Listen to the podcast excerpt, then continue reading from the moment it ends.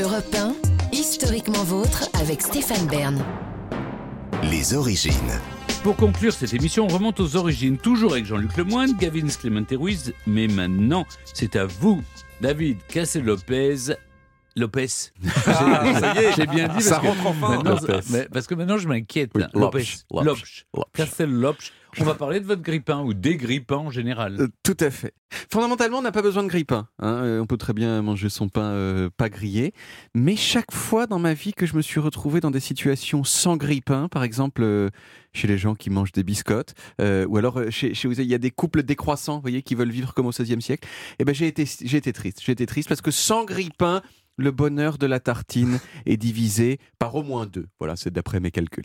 Et donc, j'ai appris à être reconnaissant envers cet objet simple. On y met sa tranche dans un espace dont la largeur lui est parfaitement dimensionnée.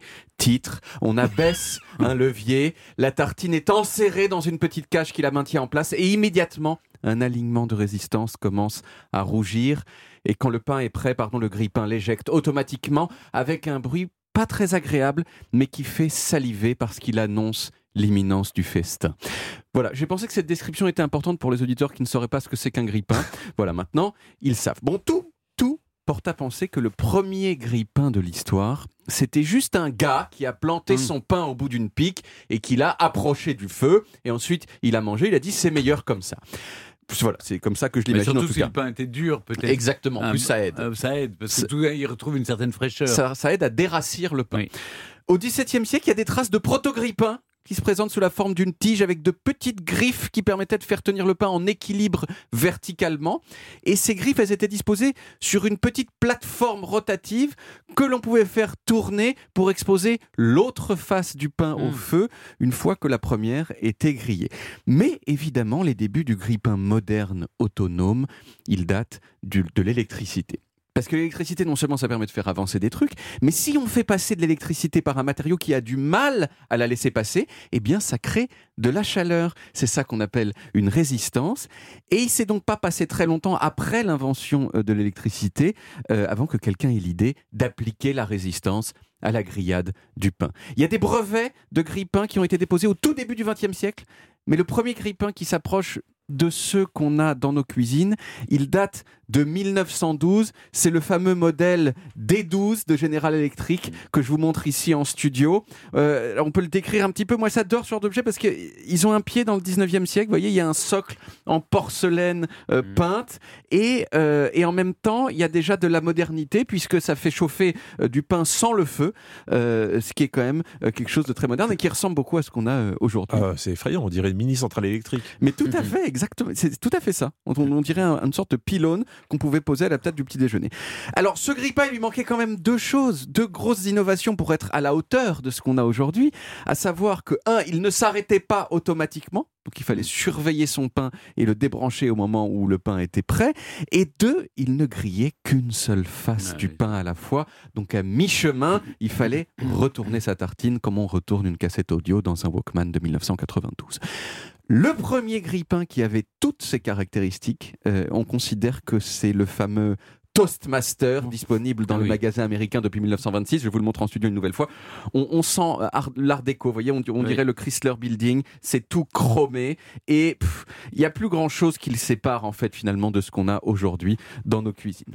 Alors aujourd'hui, il existe des trucs euh, encore sensiblement plus perfectionnés. Euh, Il y a des grille-pains connectés hein, qui vous envoient un texto quand le pain est grillé ou quelque, si vraiment vous avez envie. Mais fondamentalement, le design n'a pas changé. C'est un objet qui, devant tout ce qu'on a aujourd'hui, peut paraître rudimentaire, mais qui en fait l'est pas tant que ça. Il y a quelques années, il y a un designer anglais qui s'appelle Thomas Swaite qui a décidé de fabriquer un grille-pain tout seul et il s'est rendu compte d'à quel point le grille-pain était un objet complexe. Euh, il pensait que ce serait relativement simple. Mais il a commencé par ouvrir le pre- un grille-pain euh, premier prix et il s'est rendu compte qu'il y avait plus de 400 pièces différentes à l'intérieur et plus de 30 matériaux différents. Et il s'est dit bah ok, bah je vais je vais y aller, je vais faire mon propre grille-pain tout seul. Donc il a sélectionné les, plus importants de ces matériaux, l'acier, le mica, le cuivre et le plastique. Et puis il est allé dans une mine de fer pour extraire euh, du minerai de fer pour pouvoir faire l'acier qui est à l'intérieur du grille-pain. Il l'a fait fondre dans une sorte de haut fourneau domestique qu'il a fabriqué chez lui. Puis il est allé chercher du mica tout seul dans une montagne en Écosse pour faire le mica du grippin. Il a fait du cuivre par électrolyse. Pour le plastique, il s'est rendu compte que c'était impossible d'en produire sans matériel industriel, alors il a fait fondre du plastique recyclé.